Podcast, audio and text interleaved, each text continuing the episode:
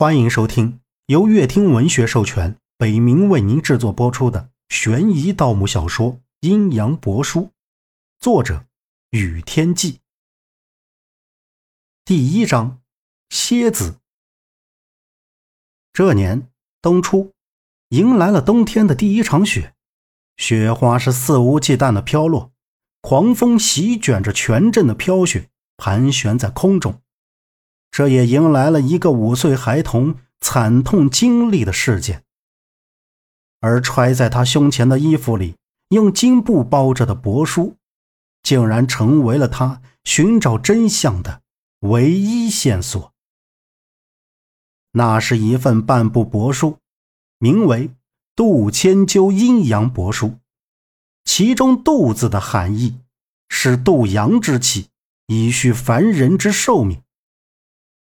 帛书是古代书写的一种方式，上面有很多丰富的记载，如天象、灾变、四时运转和月令禁忌，其内容丰富庞杂，有一些神话传说和风俗，而且还包含阴阳五行、天人感应等。古代王朝的君主会将这些记载一起陪葬，有些秘密我们后人不去挖掘寻找。那永远也不会知道过去或者将来会发生什么。故事的一开始是失散的探险队中六七个人被困在了洛河地下墓室里。那么，其中我们的主角杨木又是为何加入探险队来到洛河？在这里又发生了什么？又是如何解决其中的困难险阻逃出去？又是如何找到杀害亲人的凶手？将其绳之以法的呢？眼前那颗如同启明星般的亮光，很可能就是生命的希望。在这个漆黑的洞里，已经待了三天，找不到任何出口，除了壁面上看不清的纹络，就剩下门三手里的那根铁金色的棍子。啪靶！子点着了最后一根火柴，在身边的几个人面前晃了晃。他这半辈子没干几回后悔的事，但这次答应熊二爷跟着几个小屁孩来到洛河，恐怕是他这辈子干的最后悔的事了。最后，他的目光落到了门三怀里，眼睛死死地盯着门三手里的金棍子，眼珠一转，似乎在打着什么主意。你干什么？门三爷瞟了靶子一眼，被他的目光吓了一跳，向后退了一步，指着靶子大喝道：“杨木，别让他打我手里东西的主意！告诉你，这是我兄弟用命换来的，谁都别想得到。”然后，就在火柴最后一点光熄灭时，杨木看到门三奇怪的样子。不知是自己的眼睛恍惚，还是他看到门三爷身子是背对着他们的，手里紧紧的抱着那根金棍，而他的头却是正对着他们，眼睛里似乎是闪过一团红火。杨木一个机灵坐了起来，正常人怎么可能将头转个一百八十度？除非他没敢再想下去，因为他相信这个世界上没有鬼。门三，你他妈的说这话是什么意思？杨木又不是他老子，说什么听什么。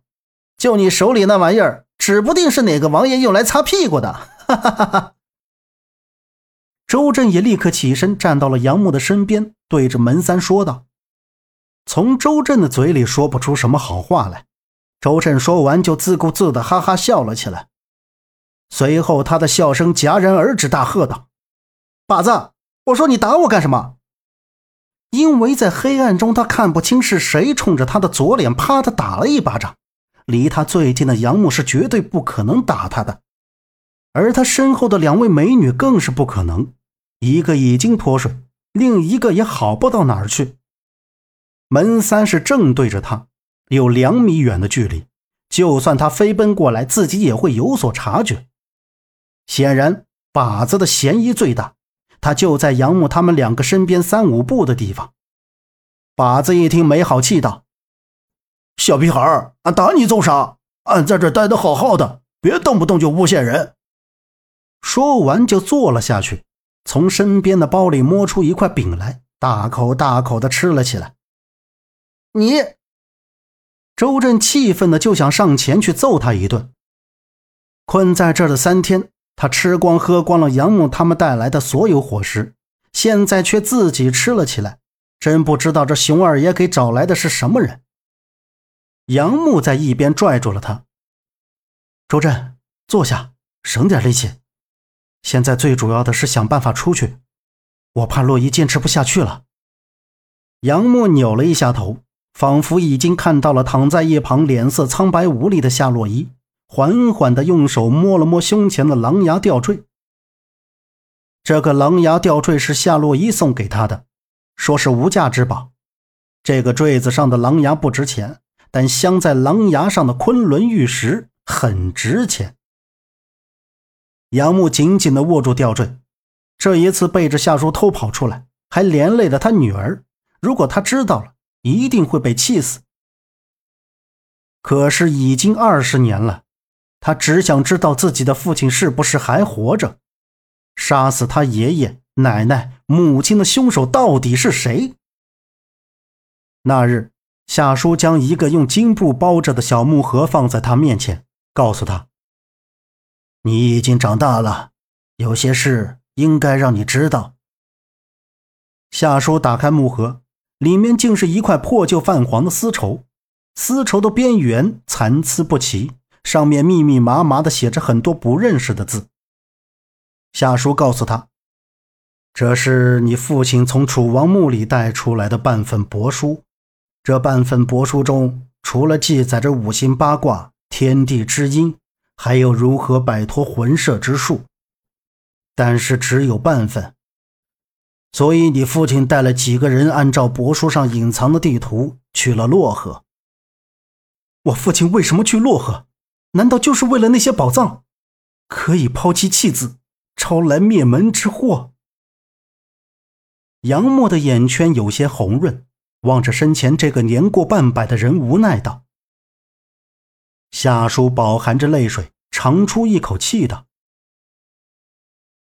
唉，我与你父亲是同穿一条裤子长大的，他的为人我最为了解。